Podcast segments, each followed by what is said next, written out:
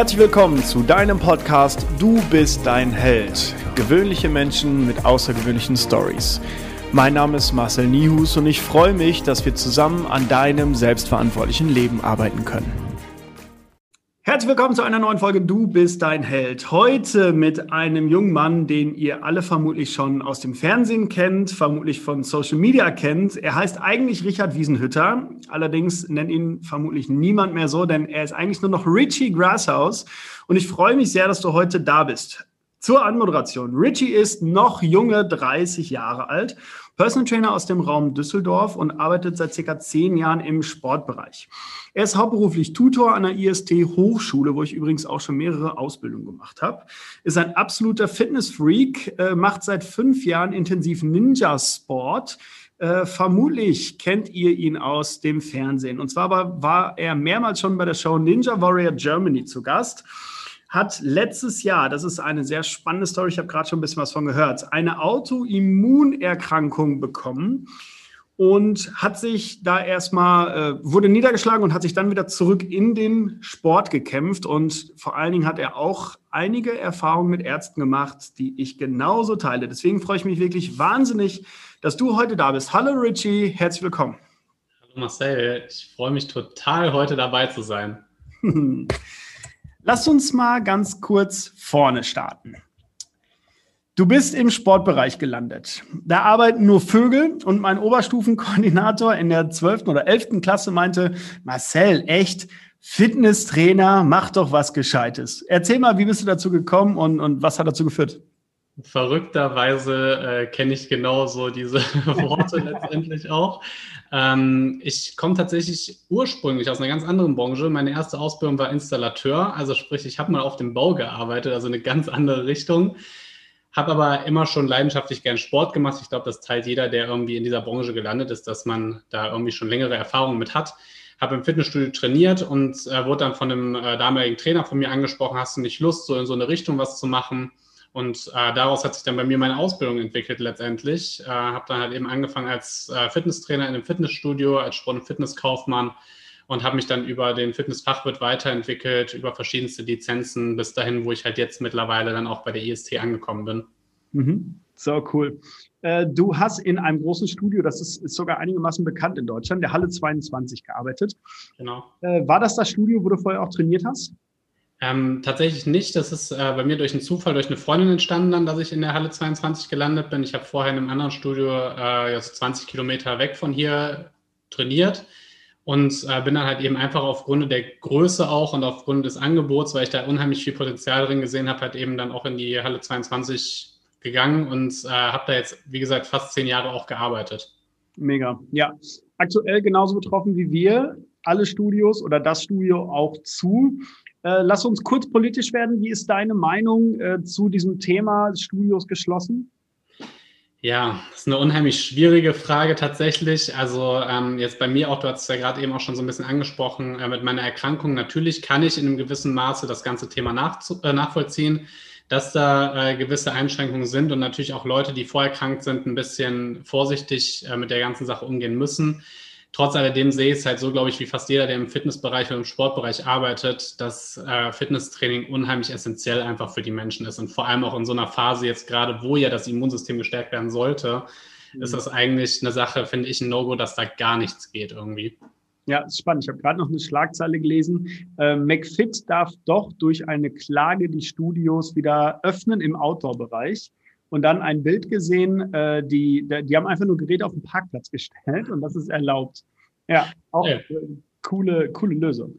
Okay, mega. Ähm, Fitnessbereich. Die Menschen im Fitnessbereich ticken irgendwie alle gleich. Ähm, wie ist das bei dir? Was, was waren so die drei Key Points, wo du gesagt hast, boah, das ist irgendwie voll meine Branche, da habe ich Spaß dran? Also tatsächlich war es bei mir zu der Zeit, wo ich damit gestartet habe, äh, Thema Bodybuilding äh, definitiv ein ganz großer Punkt. Ähm, sprich, ich habe selber auch mal einen Men's Physik Wettkampf gemacht vor einigen Jahren.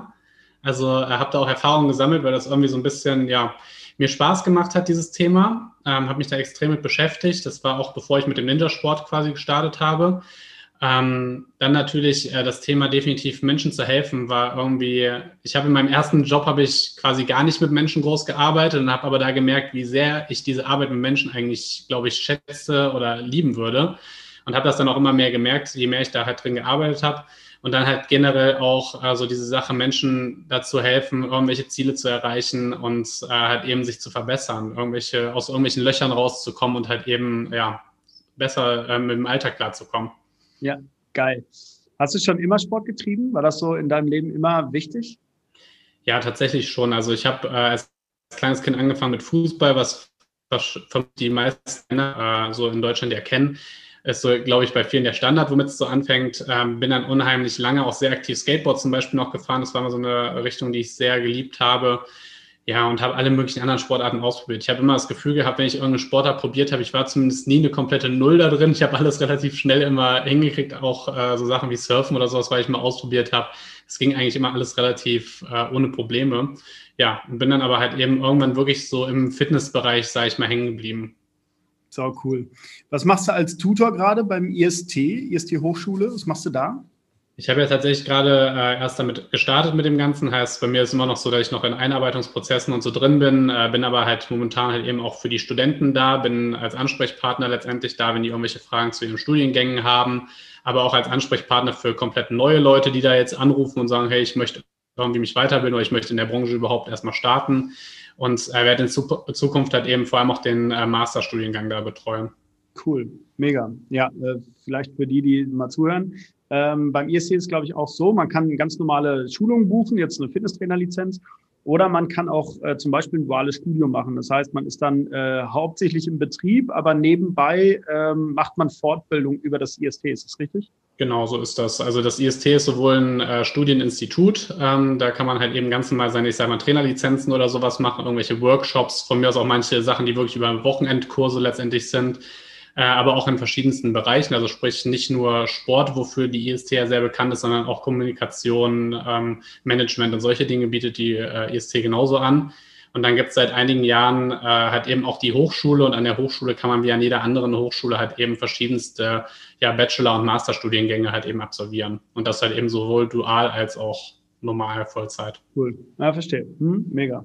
Ja, sehr cool, habe ich coole Erfahrungen gemacht. Ich habe da meine erste Aerobic-Lizenz gemacht, die Group Fitness Trainer B-Lizenz. Ein Wochenende Aerobic, ein Wochenende Step Aerobic und äh, ja, irgendwie so. Das war noch cool damals. Ähm, Ninja Sport. Erzähl mir mal, äh, was dich dazu bewegt hat, zum Ninja Sport zu kommen. Und was ist das überhaupt? Vielleicht auch für die, die zuhören. Ja, also die, die, die es halt eben wirklich noch nicht kennen, äh, es ist ja mittlerweile, glaube ich, in den letzten Jahren immer bekannter geworden, eben durch die TV-Show, die dahinter steckt. Ähm, es ist aber viel, viel mehr als nur diese TV-Show. Eigentlich würde ich sogar fast behaupten, momentan die TV-Show ist das kleine i-Tüpfelchen auf dem Ganzen. Ähm, ich habe das Ganze oder diesen Sport in Amerika gesehen, als äh, hier in Deutschland die erste Staffel gelaufen ist. Da bin ich so ein bisschen darauf aufmerksam geworden. Es ist letztendlich für die Leute, die es halt gar nicht kennen, äh, eine Art, die ist so ein bisschen ähnlich wie Parcours, sage ich mal. Man hat so einen Hindernisparcours, durch den man durch muss. Das ist jetzt nicht so wie bei diesen Hindernisläufen, dass da unheimlich viel, ich sage mal, Konditionsanteile zwischendurch sind, sondern man geht wirklich von einem Hindernis ins nächste quasi und ähm, sollte halt versuchen, den Parcours möglichst abzuschließen, ohne dabei ins Wasser zu fallen, weil die Hindernisse haben halt immer so ein Wasserteil unten drunter. Und wenn man halt mit irgendeinem Körperteil das Wasser berührt, ist man letztendlich raus. Also theoretisch, selbst wenn der Schnürsenkel im Wasser hängt, äh, ist halt eigentlich dein, deine ganze Vorbereitung vorbei und äh, du fängst ja halt quasi wieder an zu warten bis zum nächsten Wettkampf. Mhm. Und ähm, ja, dieser Sport ist halt eben in Amerika riesengroß. Das Ganze ähm, kommt aus Asien eigentlich. Äh, Sasuke ist so dieses Hauptevent davon. Das gibt es seit über 30 Jahren tatsächlich schon, also sehr, sehr lange.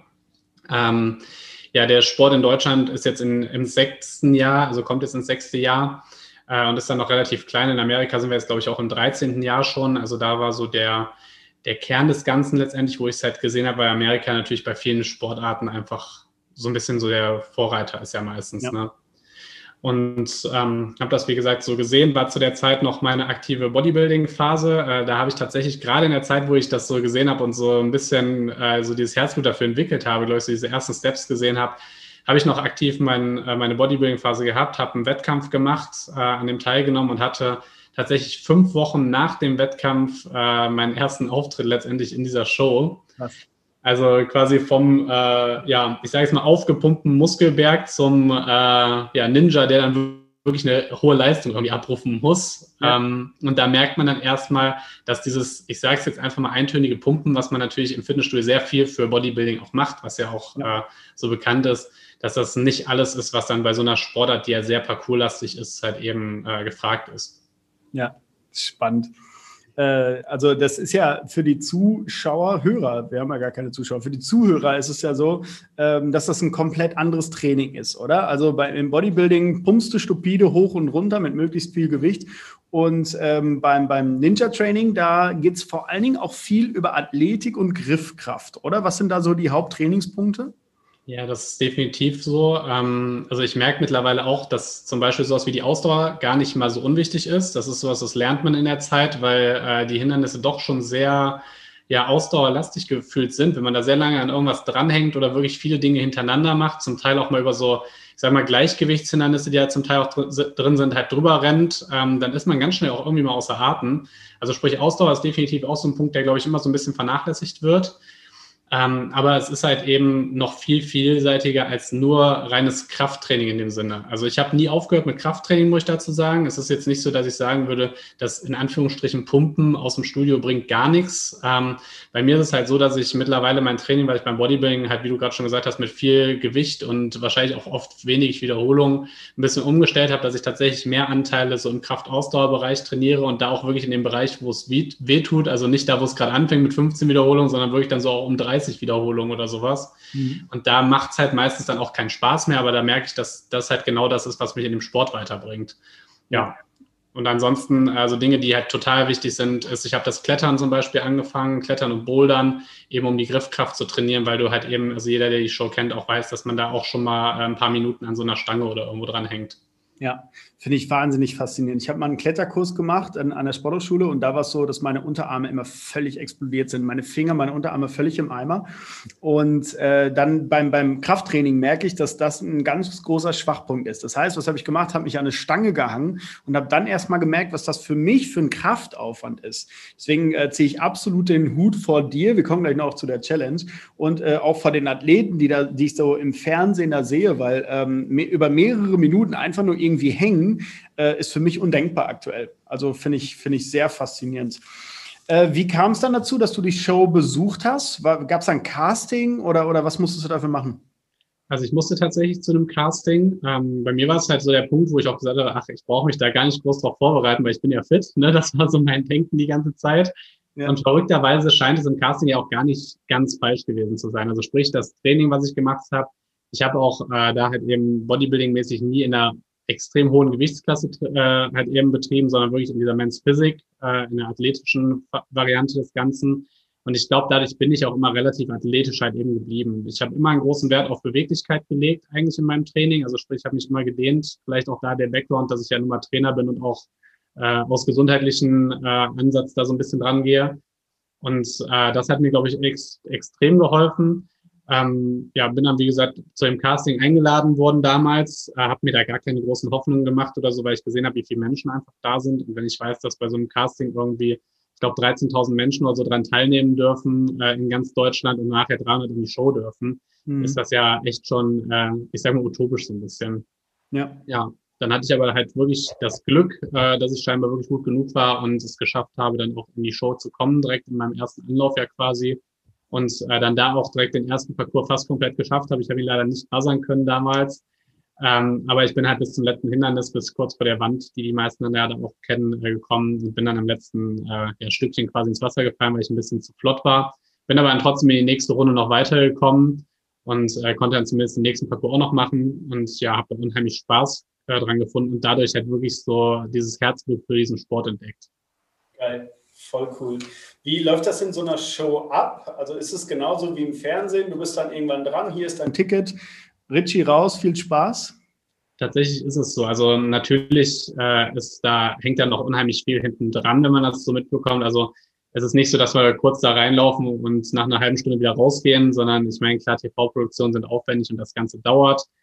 Ähm, man kommt da morgens an, kriegt eine Sicherheitseinweisung, wo darf man hinfassen, wo darf man hintreten, was sind die Regeln. Also sprich, es gibt auch wirklich so ganz klare Regeln. Nicht nur, dass wenn irgendwas im Wasser landet, dass du halt eben raus bist, sondern äh, ich sage jetzt einfach mal, greifst du an das und das äh, Ding an dem Hindernis oder greifst an den schwarzen, die schwarze Markierung, dann bist du raus. Also da gibt es so gewisse Sachen, wo man halt eben drauf achten muss.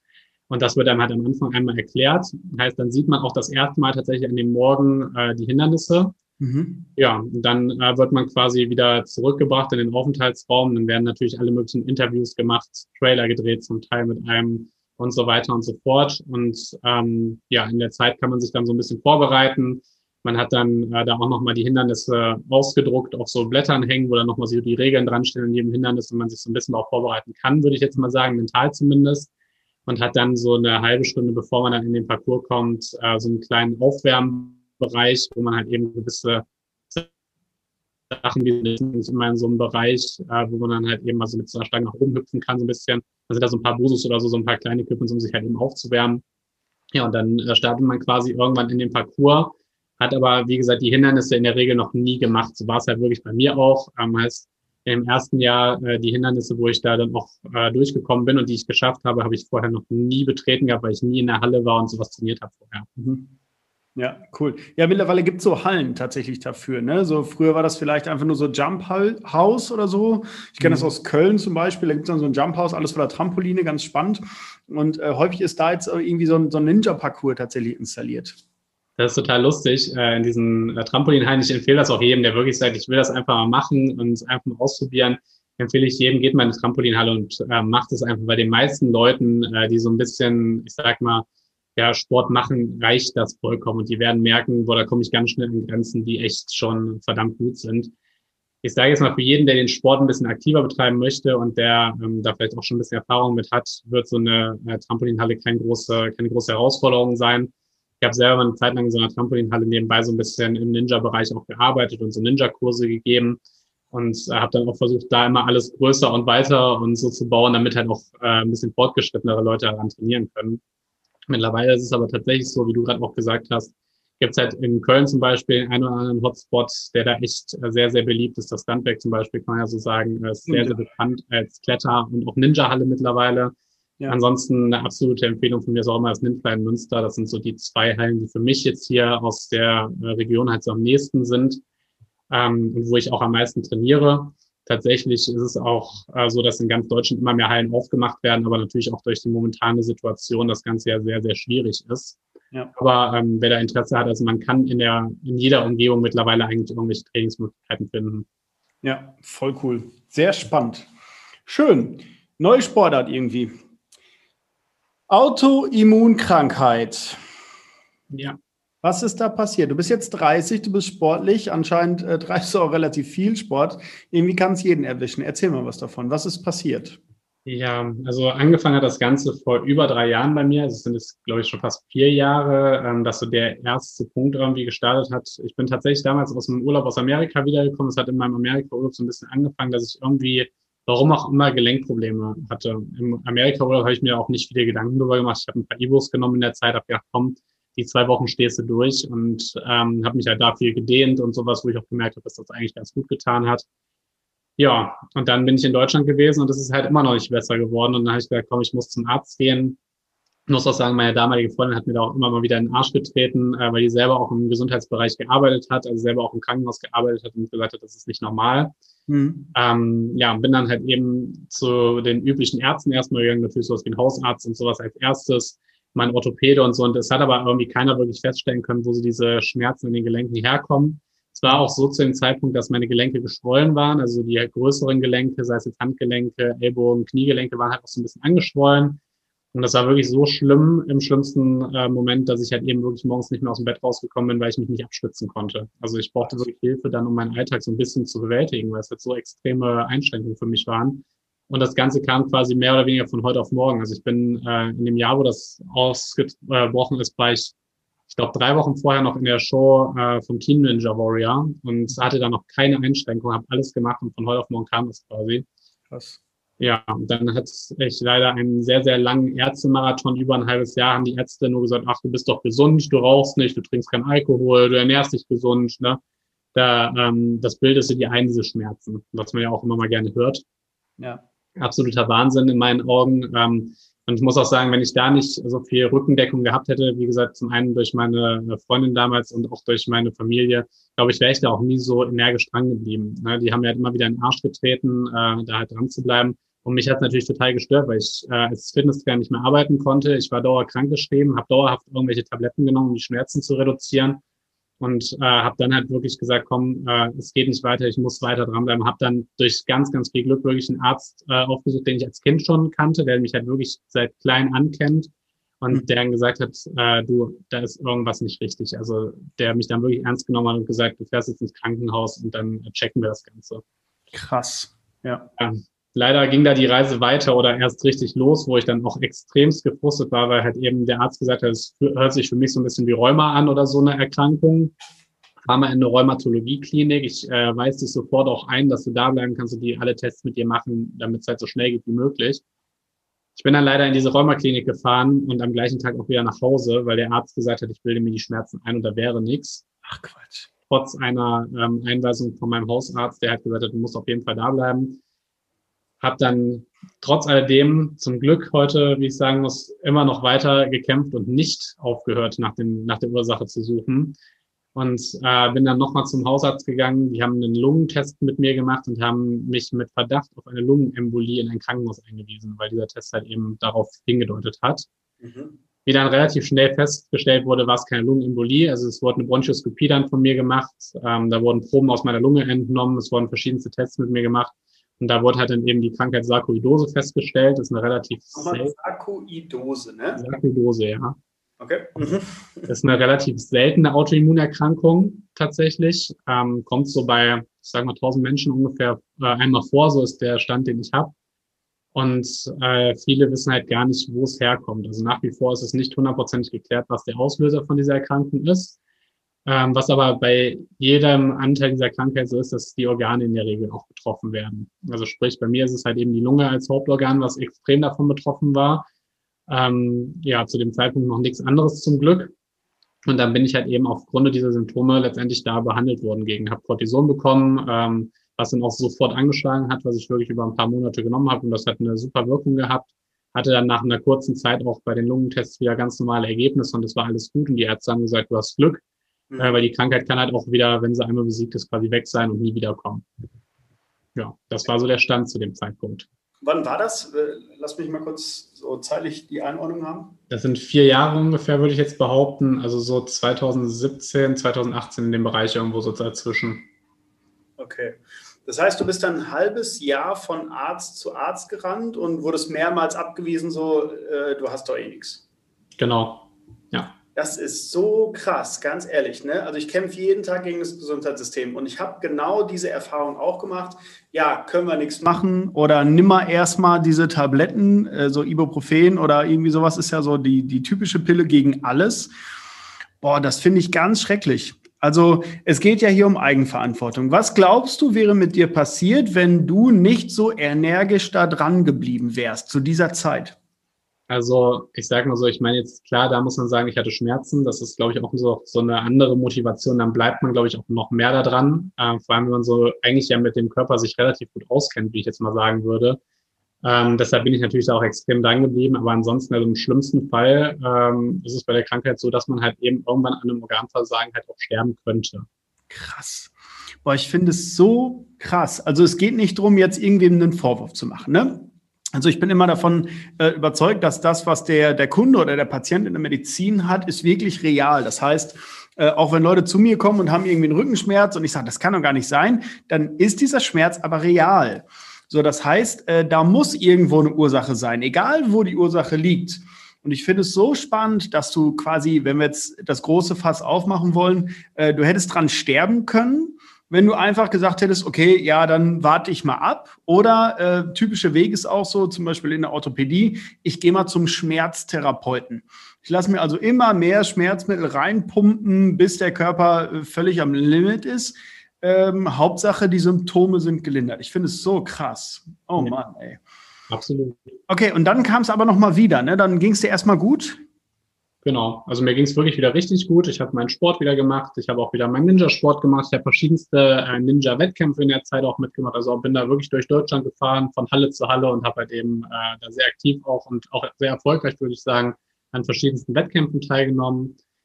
Ja, und dann äh, auch zum Teil, ich war sogar in Amerika, habe da mit den amerikanischen Profis quasi in dem Sport trainiert und also mir ging es richtig gut. Äh, ich war auf einem Level, wie ich vorher, glaube ich, noch nie war. Ja, und dann ist es letztes Jahr, ähm, kurz nach dem Lockdown, nach dem ersten, ähm, ist es halt eben so gewesen, dass ich abends irgendwie so ein bisschen ja, Magenkrämpfe oder sowas hatte in der Art. Haben mir eigentlich gar nicht viel bei gedacht, bin ins Bett gegangen und bin dann nachts mit unheimlichen Schmerzen in ja, der Magenregion äh, wieder aufgewacht. Äh, auch da dann wieder meine Freundin hat eben gefragt, was, was könnte das sein? So ein bisschen hin und her gerätselt und dann sind wir halt drauf gekommen, dass es eventuell Nierensteine oder sowas sein könnten. Mhm. Und äh, sind dann halt eben zu dem Zeitpunkt zu ihr ins Krankenhaus gefahren. Die arbeitet im äh, Uniklinikum in Essen. Ähm, was für mich auch sehr, sehr gut war, dass wir dann da hingefahren sind, weil die halt eben festgestellt haben, ja, ich habe Nierensteine äh, positiv, die sind äh, von selber abgegangen in dem Moment. Ähm, also positiv, wenn man es so sehen möchte, sagen wir es mal so, ist natürlich mit ein paar Schmerzen verbunden, das Ganze. Und ähm, dann wurde aber halt eben auch ein Röntgenbild von meiner Lunge gemacht. Und da ist festgestellt worden, dass diese Krankheit halt eben nicht, wie vorher gedacht, komplett weg ist, sondern so extrem da ist, dass meine Lunge so ein bisschen aussah wie ein Dalmatiner auf einem Bild. Also sprich, Krass. das ganze Gewebe zwischen äh, der Lunge überall war das so ein leichter Schatten und äh, ganz, ganz viel inaktives Gewebe in meiner Lunge. Und was im Nachhinein dann auch von einem ähm, Pneumatologen halt eben festgestellt wurde, war, dass ich halt eben nur noch 65 Prozent Atemvolumen hatte zu dem Schlimmstfall quasi. Krass. Das ist äh, 65 Prozent. Ich glaube, ähm, wenn ich da jetzt richtig liege, ist das so, dass dein, dein Puls wahrscheinlich so ständig auf 90, 100 gewesen sein muss, um das auszugleichen, oder? Ja, also zu dem Zeitpunkt ja. Ich habe selber tatsächlich gar nicht so extrem gemerkt. Da merkt man aber vielleicht auch mal wieder, wie gut es ist, wenn man regelmäßig Sport macht und gut trainiert ist. Mhm. Ich habe tatsächlich an dem Tag, an dem ich dann auch nachts ins Krankenhaus gefahren bin, sogar noch äh, zwei Stunden Kurs gemacht und da sogar noch eine Stunde Tabata von gemacht. Krass. Und äh, habe das mitgemacht mit meinen Teilnehmern. War sogar gar nicht mal so schlecht, würde ich behaupten. Mhm. Ähm, also von daher kann man schon sehen, dass der Körper ja doch relativ viel wegstecken kann. Ich habe aber trotzdem immer wieder zwischendurch auch die Wochen vorher, das war dann sowas, was mir natürlich im Nachhinein ist aufgefallen ist, gemerkt, dass ich, wenn ich viele Treppen hochgelaufen bin und so, dass ich ein bisschen mehr K.O. war als sonst. Also mhm. irgendwie gemerkt habe ich es schon, aber halt nicht so wahrgenommen. Und äh, was man natürlich auch mal sehen muss, es war ja wie gesagt der erste Lockdown. Äh, ich habe auch ein bisschen weniger Sport gemacht als sonst, mhm. weniger aktiv, ne, saß auch viel auf dem Sofa in der Zeit, ist halt nun mal so in der Zeit gewesen und habe mir deshalb halt gar keine großen Gedanken darüber gemacht. Ich gedacht, ja gut, das kommt halt alles wieder, wenn ich wieder mehr Sport mache. Ja. Und dass dann aber halt da so eine Quittung kommt und ähm, ja, das dann so extrem wird, hätte ich halt zu dem Zeitpunkt echt nicht gedacht. Bin dann auch zum Glück wirklich äh, zu sehr, sehr guten Ärzten gekommen. Ähm, mittlerweile auch immer noch in der Behandlung. Also es wird halt immer noch regelmäßig äh, nachgeguckt und ist auch wieder in einem relativ guten Maße jetzt. Also ich kann wieder Sport machen, ich kann mich wieder bewegen, ich kann wieder hangeln und so weiter und so fort. Ähm, aber es ist halt immer noch nicht hundertprozentig weg. Es ist aber immer noch so weit, dass man auch nicht sagt, dass es chronisch ist, weil es sich halt noch so gut zurückbildet in meinem Fall. Mhm. Ja, was halt eben bei mir in dem Fall noch war, war, dass auch andere Organe davon betroffen waren. Zum Beispiel die Milz war bei mir noch mit betroffen. Krass. Ähm, das wurde halt dann so über mehrere Untersuchungen mit verschiedensten Ärzten so ein bisschen rausgestellt, wo letztendlich überall irgendwelche Einschränkungen gerade sind. Wahnsinn. Crazy. Ja, aber trotzdem oder gerade deswegen denke ich eine große Inspiration für die Menschen. Also ähm, wenn du jetzt nicht eigenverantwortlich sagen würdest, okay, ich kümmere mich noch mehr um meinen Körper oder ich fange wieder an mit Sport, was ja auch nach einer gewissen Phase der Sportabstinenz jetzt gerade vielleicht auch sogar im Lockdown bei vielen Menschen äh, echt schwierig ist, müssen wir einfach mal so sagen. Ja. Ähm, wenn du da nicht diesen Willen hättest, ähm, ja, dann sähe vielleicht dein Körper komplett anders aus. Ne? Also sehr cool. Ich habe, glaube ich, immer den Vorteil, äh, das, wo mich viele für hassen, ist, dass ich mich nicht motivieren lassen muss, sondern ich kann mich gut selber motivieren. Ich liebe den Sport einfach. Das ist bei mir wirklich so ein bisschen die Wiege gelegt worden. Vielleicht habe ich ein bisschen das Glück, ähm, und deshalb, ich brenne dafür halt auch wieder was zu tun. Das war auch, als äh, mir gesagt wurde, du hast halt eben dieses Lungenvolumen, war für mich ganz klar, ich stecke jetzt nicht den Kopf in den Sand und sage, okay, das ist jetzt so, ich muss mich jetzt damit zufrieden geben, sondern mein Ziel war zu sagen, ähm, ich versuche mit aller Macht, die ich habe, allen Leuten zu zeigen, dass ich wieder auf meine 100% Lungenvolumen komme und wieder genauso stark werden kann, wie ich vorher halt auch war. Mhm. Das ist aber halt, glaube ich, auch eine Sache, die unheimlich natürlich im Kopf anfängt. Ich muss auch sagen, ähm, ich habe auch in der Zeit bis heute immer noch eine Unterstützung von einem Psychologen auch, ähm, der mich da echt unterstützt hat, was ich auch total gut finde. Also da auch so ein bisschen, ja, vielleicht immer noch in Deutschland ja manchmal so ein bisschen schwieriges Thema. Ähm, ne? Es gibt Länder, wo das total normal ist, sage ich mal, dass man zum Psychologen geht. Und in Deutschland ist immer noch bei vielen Menschen so ein bisschen ja, skeptisch beachtet. Und ich muss sagen, ähm, jeder, der irgendwo Bedenken hat, man sollte es tun. Also reden und äh, so die, den Kopf freikriegen hilft unheimlich. Ja, kann ich mir vorstellen. Mega. Was würdest du anderen mitgeben, die in so einem, vielleicht so einem mentalen Loch sind nach einem Niederschlag? Also generell immer erstmal in meinen Augen zu gucken, klar, wo war ich? Also so sich nochmal ganz klar bewusst zu machen, das war so der Höchststand, da war ich und sich den Punkt wirklich ganz fest im Kopf behalten und zu sagen, da will ich wieder hin. Also nicht zu sagen, wie gesagt, ich höre jetzt auf oder ich gebe mich mit der Hälfte zufrieden oder irgendwas, weil ähm, man sollte immer versuchen, erstmal die 100 Prozent zu erreichen. Wenn es irgendwann wirklich nicht reicht und äh, alle möglichen Hoffnungen vorbei sind und man es versucht hat wenigstens, kann man sich aber genau das nachher nicht vorwerfen, dass man irgendwelche Sachen nicht versucht hat. Und deshalb ganz klar fokussiert bleiben irgendwie und immer versuchen, solange wie es halt eben wirklich möglich ist, das Maximale noch zu erreichen. Ja, mega. Sau cool. Was passiert noch in den nächsten Jahren bei dir? Was hast du noch für Ziele? Wo möchtest du hin? Das ist eine sehr, sehr interessante Frage tatsächlich. Ähm, ja, also für mich ist natürlich immer weiter so diese Ninja-Geschichte ist für mich ein Riesenthema äh, auf jeden Fall. Also ich möchte den Sport auch äh, unterstützen, dass der Sport wächst, möchte da möglichst viele Leute auch zu bringen, dass sie sowas mal ausprobieren, ob es jetzt dann der Ninja-Sport so wettkampfmäßig ist oder ob es einfach nur Leute sind, die nachher sagen, boah, cool, ähm, ich habe da ein neues Trainingstool gefunden, was ich so zwischendurch auch zum Abschalten mit einbaue. Das äh, finde ich beides okay. Aber für mich natürlich klar das Ziel, äh, auch da mich weiterzuentwickeln und hoffentlich irgendwann mal, wenn der Sport noch weiter ist, äh, das wer weiß, vielleicht mal olympisch oder so an so einem Wettkampf teilnehmen zu können. Das wäre jetzt natürlich ganz groß gesponnen erstmal. Ja, geil. Voll cool. Freut mich. Mega inspirierend. Also wir werden äh, alles in die Show Notes packen, was dich betrifft, also vor allen Dingen auch dein Instagram-Account.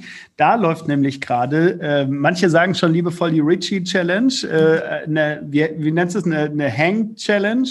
Genau. Ja, sau cool. Also wenn ihr jetzt noch einsteigt, äh, der Podcast ist jetzt, wir haben jetzt wieder Donnerstag, der Podcast ist jetzt heute online und wenn ihr jetzt noch einsteigt, da könnt ihr noch äh, drei Wochen ungefähr mit Richie mitmachen. Und zwar bei der Hang Challenge geht es darum, einfach das Hängen zu lernen oder zu trainieren. Ja, genau. So cool. Ja, mega. Guckt auf seinem Kanal Richie Gla Glashaus, Richie Grasshaus. Gras wie Englisch Gras. Genau. So, cool. Ja, mega. Äh, lieber Richie, nur mal angenommen, du wärst jetzt 99 Jahre alt. Welche spannende, lustige, emotionale oder traurige Story würdest du gerne mal deinen Enkeln erzählen, potenziellen Enkeln? Also tatsächlich auch bei mir ist es natürlich wieder was, was mit dem Sport zu tun hat. Es geht in meinem Leben nicht ohne und ähm, tatsächlich ist für mich äh, auch immer so eine Sache, so dieser Wettkampfgedanke ist irgendwie gefühlt immer so ein bisschen da. Ich äh, erlebe unheimlich vieles, was Wettkämpfe angeht, weil ich einfach vieles probiere, äh, auch verschiedenste Sachen, sei es äh, irgendwie mal ein Halbmarathon oder mal ein Triathlon irgendwie probiert. Aber für mich ist immer diese Geschichte, die mir wahrscheinlich auch immer im Kopf bleiben wird, mein erster Knopfdruck auf diesen komischen Buzzer bei Ninja Warrior, ähm, was ich dann beim Team Ninja Warrior nach einem relativ starken Aufhol ja, oder nach einer relativ starken Aufholjagd dann auch geschafft habe und äh, dann im Parcours gewonnen habe gegen jemand anderen. Und ich glaube, diesen Moment würde ich immer wieder hervorheben, weil es einfach so ein schönes Gefühl ist, eigentlich sportlich ja an diesem Höhepunkt angekommen zu sein, was das angeht. Mega. Das stelle ich mir als Highlight vor, ehrlich. Ja, absolut. Es ist ja vor allem, äh, wer das vielleicht so ein bisschen kennt, natürlich in der Zeit, wo ich äh, diese Wettkämpfe auch aktiv so mit dem Ninja Warrior im Fernsehen gemacht habe, war kein Corona. Da waren Menschen in dieser Halle drin, äh, die jubelt geschrien haben. Äh, du hast überall natürlich um dich herum Kameras und Feuereffekte und was weiß ich nicht. Also ein Riesenspektakel letztendlich. Und das war echt ein unglaublich cooles Gefühl, wenn man dann da äh, noch die Moderatoren schreien hört und äh, alles und alle angerannt kommen und dich umarmen wollen. Das ist schon echt ein geiles Gefühl gewesen. Mega. Das heißt, die, die Moderatoren hört man da auch? Ja, also währenddem man im Parcours läuft, hört man sie nicht. Da sind sie Aha. quasi so ein bisschen stumm geschaltet, einfach damit sie einen nicht irgendwie ja, beeinflussen können. Aber äh, wenn du dann dort durch bist, durch den Parcours, dann hörst du sie halt eben auch. Cool. Spannend, sehr spannend. Cool. Welche drei Learnings würdest du denn gerne an andere weitergeben? Ja, also definitiv, was ich auch immer wieder mit der Krankheit gelernt habe, ist, verlass dich nicht auf andere. Also ne, denk immer an dich selber, glaub an dich selber vor allem auch äh, und setz dir natürlich ganz klare Ziele, was das angeht. Ähm, ansonsten für mich ein ganz, ganz wichtiger Punkt ist, versuch immer besser zu werden. Das ist für mich im Leben irgendwie immer so ein, so ein Ziel gewesen, mich, wie man so schön sagt, tagtäglich ein kleines bisschen zu verbessern. Deshalb auch, äh, wenn es immer so ein bisschen spaßmäßig mäßig ist, diese Challenges und so, die ich äh, zum Teil auch mal irgendwie poste oder die Challenges, die ich auch selber einfach mitmache, die dienen ja genau dem, dass man versucht, okay, komm, morgen bin ich ein ganz minimales bisschen besser und wenn es nur eine Sekunde länger ist, irgendwas durchzuhalten zum Beispiel. Mhm. Also das ist definitiv ein ganz, ganz wichtiges Ding. Und was ich auch unglaublich wichtig finde, ähm, nimm dir auch Tipps von anderen an. Also sprich, äh, hör auch auf andere Leute, weil es ist nicht immer alles schlecht, was andere erzählen, sondern es kann halt auch hin und wieder mal genau die richtige Richtung sein. Und äh, ganz alleine muss man durch viele Dinge ja trotzdem auch nicht durch. Wahnsinn. Richie, du bist eine Inspiration für mich. Das freut mich echt mega. Das ist echt total schön. Äh, wir haben jetzt eine Dreiviertelstunde gequatscht und ich finde es echt cool. Also der, der Weg, also das, der sportliche Lifestyle finde ich sowieso cool. Ich finde, dass Sportler immer was ausstrahlen, eine, so eine innere Ruhe ausstrahlen. Ähm, vielleicht durch den Sport, vielleicht durch die Menschen, mit denen sie umgeben sind. Und das finde ich schon immer inspirierend. Und dann noch so mit so einer wahnsinnigen Story mit der Autoimmunkrankheit dahinter. Äh, du bist in meinen Augen die pure Eigenverantwortung. Und das finde ich so cool. Und deswegen äh, freue ich mich sehr, dass du in diesem Podcast warst. Also ich freue mich auch total. Äh, es hat mir unheimlich Spaß gemacht. Das ist echt total schön. Und wie gesagt, ich möchte gerne Menschen inspirieren und halt eben auch helfen. Und vor allem auch Menschen, die vielleicht auch mit anderen Krankheiten oder so an einem Punkt sind, wo sie sagen, boah, es ist unheimlich schwer für mich aber vielleicht auch ein bisschen Mut machen und zu sagen, komm, versuch so lange wie du kennst, äh, kannst, kämpf einfach. Mega. Und wenn nicht, such dir wen, der dir nochmal in den Arsch tritt. Ja, absolut. Ne? Also egal, ob es ein Coach ist, äh, weil es ja wirklich vielleicht auch der eine oder andere ist, der, ich sag mal, kleinere, ein kleineres Ziel hat und zwei Kilo abnehmen möchte. Das ist ja auch schon ein Ziel. Ähm, aber ansonsten natürlich klar, auch äh, nicht alle Ärzte sind schlecht, ne? kann man ja auch ganz klar sagen. Es gibt immer Leute, die einem da auch wirklich helfen können und ähm, nimm dir Hilfe an, wenn sie da ist und versuch alles, was geht, um halt eben wirklich deine Ziele zu verfolgen. Mega. Eigentlich sage ich an diesem Punkt, das letzte Wort gehört dem Podcast-Teilnehmer, nur ich finde, das waren schon verdammt coole Abschlussworte. Lieber Richie, herzlichen Dank für deine Zeit. Ich freue mich, dass wir das hier veröffentlichen können. Ich glaube, du bist eine große Inspiration. Und natürlich, wenn du noch möchtest, stage is yours. Ja, vielen Dank äh, auch nochmal an dich, Marcel. Sehr, sehr geil. Es hat mir echt Spaß gemacht. Und äh, ich freue mich total, dass da hoffentlich viele Leute von profitieren können und was mitnehmen können. Und äh, stehe natürlich immer für Fragen offen. Also sprich, man kann mich immer kontaktieren, wie du gerade gesagt hast. Ich glaube, das ist bei den Sportlern so gang und gäbe, ähm, dass man halt eben versucht, auch immer sich untereinander irgendwie so ein bisschen zu unterstützen und relativ locker da ist. Also meine Tür steht immer offen und jeder kann mich gerne ansprechen.